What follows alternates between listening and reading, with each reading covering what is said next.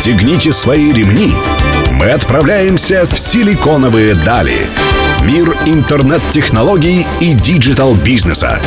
За штурвалом Владимир Смеркис. При поддержке агентства Digital 360. Добрый день, друзья. Сегодня среда. В эфире программа «Силиконовые дали» на Мегаполис 89.5 FM. Меня зовут Владимир Смеркис. Мы продолжаем серию наших интервью с EdTech специалистами, с компаниями, которые делают онлайн-образование в России возможным. У меня в гостях э, сооснователь и директор по продукту Body AI Дмитрий Плотников. Дмитрий, добрый день. Добрый день. Дмитрий, давай поговорим о том, если ты не против, будем на «ты», да. э, поговорим о том, как развивается тех сфера в России, что она из себя представляет. Э, у меня в гостях уже было много достаточно специалистов, э, людей, которые сделали большие компании. Вот хотелось бы услышать твой взгляд. Да, и тех сфера довольно сильно развивается последние пять лет. А, много стартапов появляется. И самое главное, большие технологические компании пошли в эту сторону. Я имею в виду Яндекс и Сбер. А, они делают свои образовательные платформы. Они заходят в школы. А, Яндекс уже это сделал. Сбер, как я понимаю, зайдет в сентябре со своей большой платформой образовательной. Поэтому эта тема очень интересная для всех. Туда вкладывается достаточное количество денег.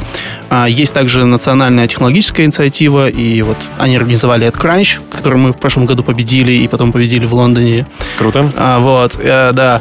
И э, это тоже очень важная движуха, что там, люди собирают вокруг себя эти стартапы, собирают вокруг себя государства, и сейчас идет движение в сторону там, а, организация интерфейса между государством и стартапами для того, чтобы стартапы могли участвовать более плотно в образовании. Ты знаешь, у меня вот многие гости, которые приходили, с которыми мы говорили на тему онлайн-образования, выдвигали такой тезис о том, что нет онлайн-образования, есть просто образование. Насколько вы, казалось бы, целиком диджитал-образовательный продукт, э, можете подтвердить э, этот тезис? Это совершенно точно так. А, а, онлайн-образование в вакууме, наверное, это не рабочая история. Э, мы смотрим на это это, в принципе, также и себя в будущем, конечно, видим как дополнение, необходимое дополнение к там, живым людям, которые учат э, студентов где-то еще. Вот именно технологическая часть тех рынка, все-таки тех это educational э, technologies, то есть технологии в образовании, насколько все-таки технологии в России могут дать фору зарубежным э, стартапам, да, потому что вы, ну, технологический продукт, вас э, сложно взять и повторить, да, сложно взять и снять на видео такой же контент, выложить в интернет и дать просто доступ, или сложно спиратить, например, его. Насколько технологически мы до сих пор сильны, как технологическая нация, как это было давным-давно? Мне мне сложно, на самом деле, об этом говорить, потому что мы, наверное, в меньшей степени мыслим себя какими-то национальными там, границами сейчас и так далее. Есть просто глобальный рынок, мы просто на глобальном рынке, на глобальном рынке достаточное количество компаний. В России тоже есть э, там энное количество стартапов, но их, к сожалению, не так много. На самом деле Россия занимает там очень маленький процент, если считать э, комп э, российскими компаниями, компании просто организованные э, выходцами из России, да, их тоже не так много на самом деле. Но вы, э, то есть, сразу взяли такой свой взгляд, наметили на международный рынок, и насколько вообще Россия в ваших продажах занимает э, большое место? А сейчас уже занимает меньше половины. А, потому, ну, там, за прошлый год мы сделали большой прогресс, вышли в Польшу, Латинскую Америку, да, сейчас выходим в Турцию, и, соответственно, ее процент будет сокращаться, ну, просто за счет того, что мы становимся более глобальными, это, но это важно. Это да. очень круто, потому что мы говорили как раз-таки опять с твоими коллегами о том, что выйти за рубеж рубеж это не просто локализовать э, что-то, это достаточно большая задача. Друзья, напомню, у меня в гостях сооснователь и директор по продукту Body AI Дмитрий Плотников. Меня зовут Владимир Смеркис. Мы вернемся к вам через несколько минут.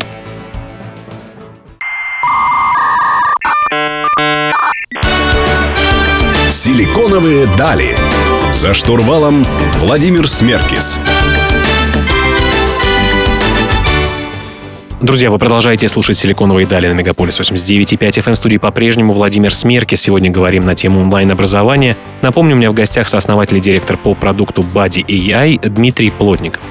Э, Дмитрий, хотелось бы поговорить про развитие и перспективы такого субрынка в EdTech, если можно так правильно сказать, conversational AI в области обучения. В области обучения. Э, сразу расскажу слушателям о том, что я сам скачал еще до знакомства с Дмитрием э, приложение. Это там, где есть некий персонаж, который с тобой разговаривает, играет с, с ребенком, и ребенок таким образом обучает, обучается языку путем игр и различных интересных таких интертейнинг моментов. Вот про будущие перспективы такого рода геймификации, если можно это назвать, общения с приложением, каковы они? Да, ну, conversational AI — это что это? Разговорный искусственный интеллект, да? Это некий искусственный интеллект, который может с вами поддержать какой-то разговор, быстрый диалог. То есть а, Алиса и да, это, это, Siri — это тоже самое? Это пример conversational AI, да. Там есть, соответственно, какие-то технологические проблемы в этой сфере, которые и невероятный прогресс, который там сейчас происходит. Последнее — это алгоритм от компании, которую основал Илон Маск, OpenAI, э, которая выпустила алгоритм GPT-3, и сейчас там очень много всяких штук показано, как которые она умеет делать, абсолютно невероятных, да, но возвращаясь вот к вопросу, как это можно использовать в образовании, то есть в нашем случае это совершенно естественное использование. Мы voice first, то есть мы прежде всего у нас идет интеракция с помощью голоса, и проблема, которую мы решаем, очень простая. У вас для того, чтобы учить разговорный английский, вам нужно разговаривать, вам нужна практика. Это справедливо, да? Это невозможно делать в школе с 30 другими учениками в одном классе. Физически это невозможно делать дома, потому что ваши родители не говорят по-английски, и у вас нет англоязычной среды. И это та ситуация, когда ИИ приходит на помощь. Да? Если вы можете сделать диалоговый искусственный интеллект, который с вами разговаривает, то таким образом вы можете дать практику разговорного английского языка. Но возвращаясь к проблемам а, именно этой технологии, мы знаем, что, например, э, Siri гораздо более, если можно так сказать, глупо, извиняюсь, это мое субъективное мнение, нежели там Алиса, да. Но Алиса развивается, Siri тоже развивается. Насколько технологические препоны есть к тому, чтобы сейчас, э, когда человек, так сказать, может уже свободно, действительно на любые темы общаться с искусственным интеллектом? Да, главная проблема в, ну, там, основной подход, который сейчас исследуется, это действительно некий режим свободного общения, где не, не, некий искусственный интеллект обучен на огромном объеме данных. И, собственно, главный препон, препон э, он заключается не только в архитектуре там, нейросетей конкретных, но и в этом объеме данных. Вам откуда-то надо взять гигантский объем нужных вам данных для того, чтобы вести нужный вам диалог. А данные это что? Это голос именно? Или... Нет. Э, э, когда мы говорим о...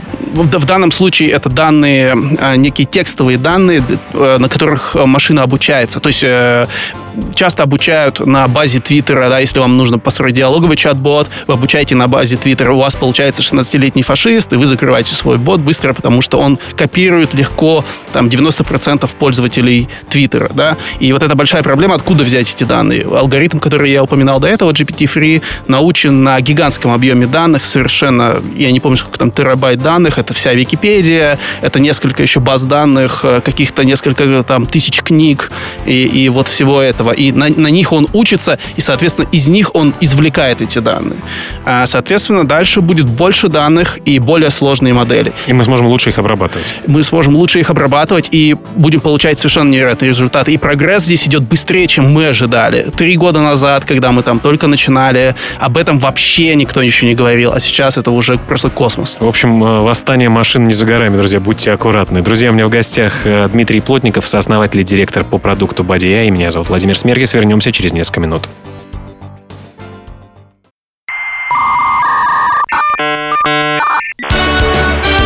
Силиконовые дали.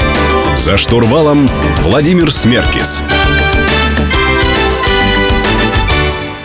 Друзья, вы продолжаете слушать «Силиконовые дали» на Мегаполис 89.5 FM. Студии по-прежнему Владимир Смеркис. Говорим про онлайн-образование с Дмитрием Плотниковым, сооснователем и директором по продукту Body AI. А, Дмитрий, э, про особенности развития онлайн-образования хотелось бы с тобой поговорить. Э, спрос, понятно, во время пандемии сильно вырос. Мы получили огромное количество людей, которые попробовали, потестировали э, онлайн-образование в том числе. И, конечно, электронную коммерцию потестировали. Кто-то заказывал себе продукт, когда не мог ходить в магазин или боялся этого. Вообще, готова ли российская система к переходу на дистанционное образование? Все немножко коверкуют слова Германа Грефа, который вроде как целиком за то, чтобы все образование было дистанционным, боятся, а как же социализация и так далее. Хотелось бы узнать твое мнение. Ну, во-первых, Герман Греф такого не говорил. Ну, есть разные слухи. Потому что никто не смотрел выступление полностью, а скорее смотрит Никита Михалкова, да, вот, к сожалению. А, вот. А Герман Греф как раз считает, что онлайн-образование никогда не заменит а, образование обычного, но там, в онлайн... А, давайте говорить э, о конкретной ситуации сейчас. Сейчас была пандемия, онлайн-образование было неизбежностью. А готова ли система образования к онлайн-образованию? Ответ нет. А очевидно, что когда ваш учитель использует WhatsApp, Skype и, я не знаю, Zoom, э, и вот, э, общеупотребительные сервисы для того, чтобы задавать домашние задания, проверять домашние задания и общаться с учеником, это не совсем та ситуация, когда можно сказать, что что-то к чему-то готово. Да? У вас нет единой платформы, которая государственная система образования использует сейчас. Такая система, что называется, на костылях была выстроена. Она, да, была выстроена через учителя, скажем так. Да, да есть в Москве конкретно, есть там а, около пяти сервисов, которые приходилось использовать лично моему ребенку, в которые нужно ходить, получать там знания, как-то делать домашнее задание и как-то его прикреплять. Это, честно говоря, пока больше похоже на хаос, и мне очень жаль учителей, которые с этими столкнулись, потому что именно они главные организаторы обучения в этот момент, и на их плечи все свалилось, потому что никакой единой системы пока нет, но э, нет худа без добра, эта пандемия дала супер толчок к тому, что такая система обязательно будет. Я знаю, что большие игроки, в частности, над ними работают. Не знаю, как насчет вас. Например, э, э, Александр Лариновский, который приходил сюда, говорил о том, что они выпустили сервис домашних заданий и получили какой-то шквал э, обработанных домашних заданий внутри своей системы. Да, сейчас э, все воспользуются этой ситуацией для таких сервисов, как мы, и для других ребят, которые преподают онлайн. Э, это, это манна небесная. Да, это, это огромный шанс, потому что это шанс э, получить пользователей из офлайна. Э, многие люди впервые попробуют этот опыт и поймут, что им действительно можно пользоваться. Ну, давай, э, хотелось бы узнать твое мнение насчет такого опасного будущего. Не будет ли такого, что все люди засядут дома, всегда будут теперь дистанционно учиться, никакой социализации в реальном мире не, будут, не, не будет? Э, я думаю, такого, ну, такого точно не случится, скажем так. Я думаю, что онлайн и вообще э, некие цифровые платформы дадут много добра, в том числе они помогут персонифицировать образование, потому что учителю это сделать крайне тяжело или невозможно, и они дадут возможность э, людям а, действительно учиться удаленно, когда это им необходимо, но нет, конечно, онлайн-образование никогда не заменит э, образование там с живым учителем, да, оно просто даст и расширит эти возможности. Вот так что, друзья, будем не только встречаться на дни рождения, все-таки еще при обучении будем вместе. У меня в гостях э, Дмитрий Плотников, сооснователь и директор по продукту Body AI. Меня зовут Владимир Смеркес. Вернемся совсем скоро.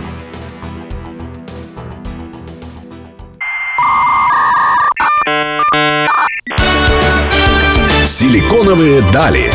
За штурвалом Владимир Смеркис. Друзья, вы продолжаете слушать «Силиконовые дали» на Мегаполис 89.5 FM. Меня зовут Владимир Смеркис. Сегодня у меня в гостях сооснователь и директор по продукту Body AI Дмитрий Плотников.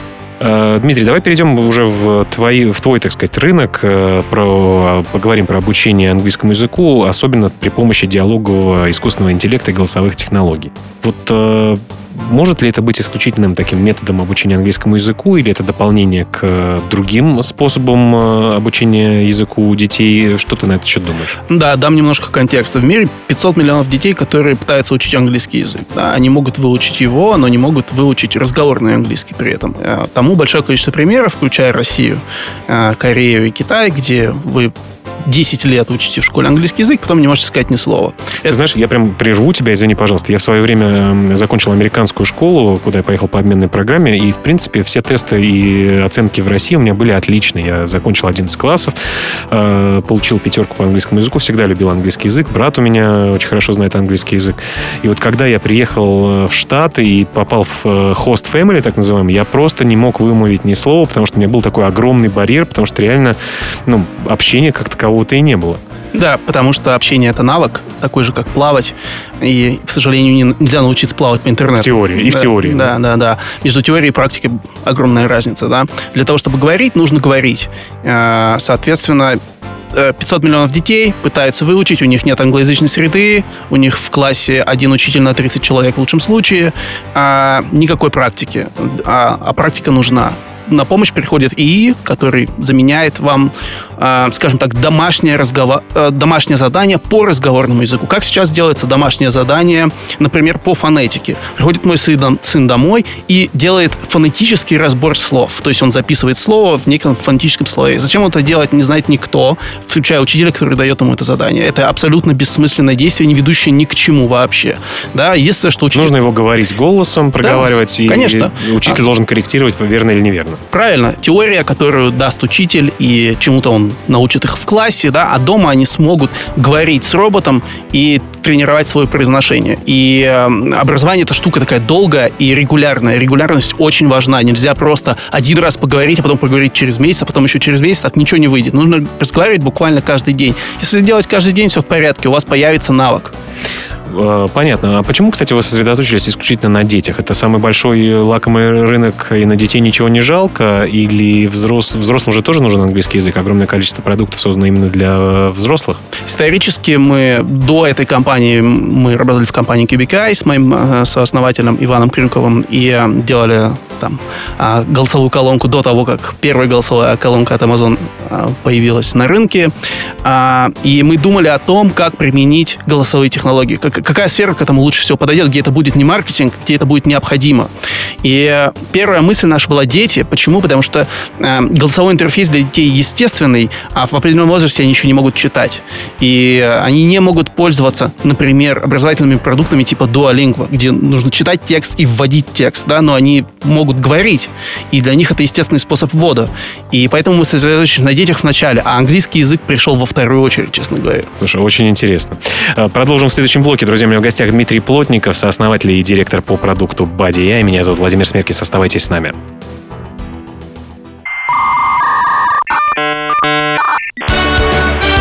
Силиконовые дали. За штурвалом Владимир Смеркис. Друзья, вы продолжаете слушать «Силиконовые дали» Мегаполис 89.5 FM. Напомню, в гостях у меня сегодня Дмитрий Плотников, сооснователь и директор по продукту Body AI. Меня зовут Владимир Смеркис, мы говорим про онлайн-образование. Хотел бы поговорить про конкуренцию обучающим приложениям и вообще про геймификацию. Насколько важен, э, важно, важен процесс геймификации в приложениях и в образовательных процессах в частности? Ну, об этом все время говорят. Самый главный челлендж у образования — это скучность. Да? Если ты сможешь победить, чтобы это было не скучно, да, то и у человека будет естественная мотивация, им будет это интересно, то тогда он сам всему научится. Его не надо заставлять, повторение не будет болью и так далее. Хотя Марат Негамедзян Мартьянов, который был у нас в гостях в прошлом выпуске, говорит, что самое, самое главное — это деньги. Вот если люди будут зарабатывать деньги, это всегда их будет мотивировать. Деньги — это хорошая мотивация просто. Вот, и хороший мотиватор. Но а, почему игры? Потому что игры, как бы игра — это есть такая поговорка, да, как бы там, если работа стала игрой, то бац и магия, да, и, и, и работа приносит э, как-то радость. Вот фан то, что называется, да, радость от чего-то. Это самое главное. Вот если есть радость, то это больше не работа, и ты просто получаешь удовольствие.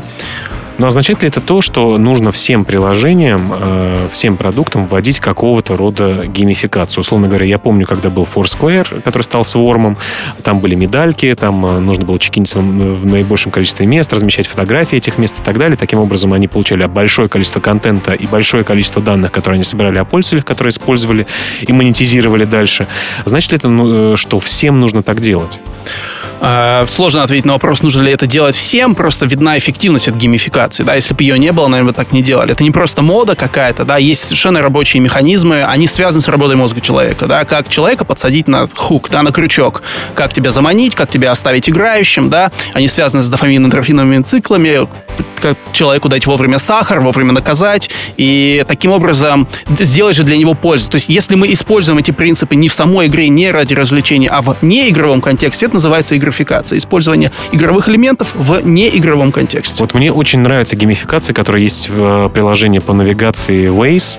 Э, израильский, по-моему, стартап, э, и он интегрирован в большое количество систем, телефонов там и так далее уже изначально, где ты едешь, чем больше ты проехал и там с лучшей скоростью и так далее, ты получаешь какие-то монетки, ты можешь обновлять себе твой вид на карте и так далее. Вот Яндекс, например, этого не делает, не видя в этом смысла, да, хотя Waze очень популярен там во всем мире, на самом деле, с точки зрения вот, мобильной навигации. Да, да, да. Поэтому, конечно, большой вопрос о том, стоит ли делать это всем или оставаться серьезными. Хотя, опять-таки, если мы говорим о Сбере, том же самом, вот Сбер становится более фановым, развлекательным. Мы знаем, что в приложении Сбера ты видишь сторис, как в Инстаграме, еще какие-то вещи. То есть, конечно, неизбежно, неизбежен тот путь, когда фан в, и бизнес-польза приложения, они стоят, наверное, рука э, об руку.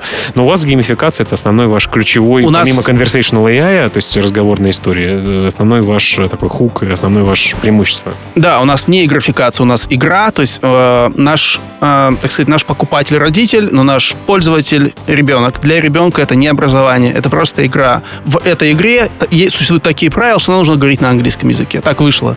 Вот. И вокруг этого завязана некая история. Но дети такие умные сейчас, потому что вот мой ребенок, когда играет в образовательные приложения, он говорит, это время не считается. Я, я, я играю в полезное приложение, поэтому если у меня полчаса в день, пожалуйста, вычти это время.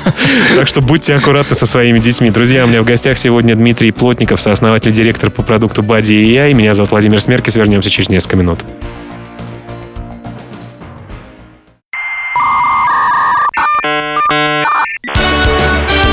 Силиконовые дали.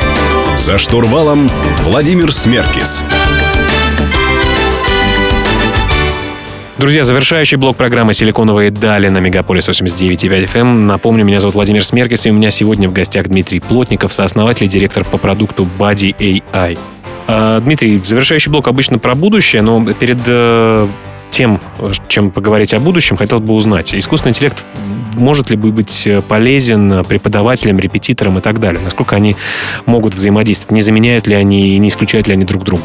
Искусственный интеллект может взять на себя всякую неприятную рутину, такую как домашняя работа, ее проверка э, автоматическая и э, та же практика чего-либо дома. Э, мы себя видим именно так. Мы видим, что есть живой человек-репетитор, э, он основной тьютер, он ведет человека и так далее, но есть некая платформа, э, которая помогает этому человеку в то время, пока он не может общаться с живым репетитором и заполняет это время полезной практикой, домашними заданиями, тем, что э, вообще видит трек человека и может подсказывать учителю какие-то важные инсайты о поведении человека, о том, как на самом деле он учится, и может таким образом... Собирать пер... данные да. и как бы представить и, какие-то инсайты, ну, конечно, важные и, направления. И, и таким образом персонифицировать обучение, потому что люди учатся с разной скоростью, у них совершенно разные навыки, и по разным э, сферам они совершенно по-разному обучаются. И это очень важно. И это основное из, э, из, из направлений, куда и прикладывается в образование, на самом деле, это адаптивное обучение. Адаптивно это персонализированно. Адаптивно это прежде всего персонализированное, да. Ну окей, давай, давай с тобой в завершении поговорим о будущем. Э, понятно, что conversational AI будет развиваться, всякие помощники будут лучше говорить, лучше понимать, э, быстрее работать, занимать меньше места, будут на слухе, в глазах и в носу, наверное. Э, тем не менее, что мы можем ждать в ближайшие годы, куда мы движемся? Вот такие, знаешь, направления, инсайты, тренды, которые ты видишь на образовательном рынке, на вашем языковом э, conversational э, AI э, и вообще в целом на образовательном рынке? Ну, есть стандартные направления, которые очень хорошо развиваются. То есть, если поехать на выставку в Лондон, ну, образовательную бет и посмотреть, что вообще люди в целом делают, да, это большое направление, это STEM, то есть это а, какое-то моделирование, конструирование и так далее на живую, когда у детей есть некая практика, да, и они там собирают какой-нибудь лего, я не знаю, роботов и вот это все. В цифровой среде. А, да, в цифровой среде. Э, есть цифровой среде, и, соответственно, есть такая комбинация чего-то в офлайне и в онлайне. Да, есть э, VR-классы, там, виртуальная реальность, дополненная реальность, и там очень много всего делается. Просто очень много всего можно, э, можно сделать классные симуляторы, там, для докторов виртуальной реальности и э, погрузить их там в первоначальную практику через VR, да. Вот. Э, есть, соответственно, такие ребята, как мы, которые делают что-то с NLP, то есть, естественно, э, с обработкой естественных языков, Вот. Направлений довольно много, на самом деле. И э, бум, он только начался, я считаю. То есть вот это сейчас не пик, ничего, это только начинает развиваться. Еще пять лет назад никакого рынка тех человеческого не было. И все вложения, они начинаются сейчас и идут сейчас. То есть сейчас самое время посмотреть на это, и чтобы не опоздать. э, Именно так. Ну что ж, э, Дим, спасибо тебе большое. Друзья, напомню, у меня был в гостях Дмитрий Плотников, сооснователь и директор по продукту MyBuddy. Спасибо, что пришел. Мы выходим каждую среду на Мегаполис 89,5 FM. Говорим про интересные digital направления, про, интересные, э, про интересных людей, про интересные технологии. Поэтому обязательно слушайте нас. Также мы выходим на YouTube. Вам достаточно вбить силиконовые дали в поиске. Также у нас есть расшифровка наших э, интервью, которые мы публикуем на vc.ru. Мы доступны в Apple подкастах и на soundcloud.com, поэтому мы доступны для вас в различных форматах. Э, Не переключайтесь с Мегаполис 89.5 FM, и мы услышимся с вами ровно через неделю. Всем спасибо и всем пока. Надеюсь, были для вас полезны.